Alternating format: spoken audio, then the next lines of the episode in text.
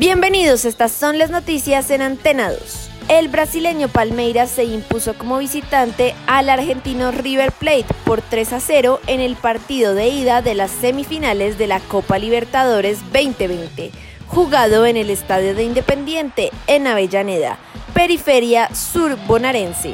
Ronnie 26, Luis Adriano 46 y Matías Viña 61 anotaron los goles para el Verdao, que prolongó su invicto en lo que va de la Libertadores mientras que River terminó el cotejo con 10 jugadores por la expulsión del volante colombiano Jorge Carrascal en el minuto 59 por una falta fuerte sobre Gabriel Menino.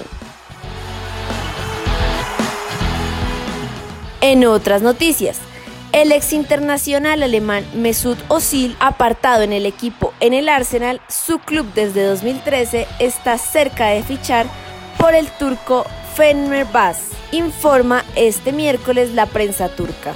El centrocampista de 32 años habría llegado a un acuerdo para un contrato de tres años y medio, según la agencia de prensa DHA. Argentino Juniors derrotó como visitante a Huracán por 1 a 0 y redujo al mínimo la distancia con los punteros Boca y River en uno de los partidos jugados el martes por la penúltima fecha de la Copa Diego Maradona del fútbol argentino.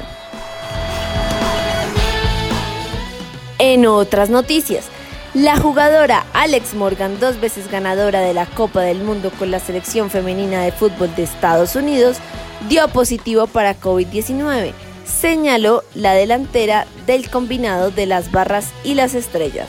Recuerde que el autocuidado es clave, siga las indicaciones de las autoridades de salud y de ser posible permanezca en casa.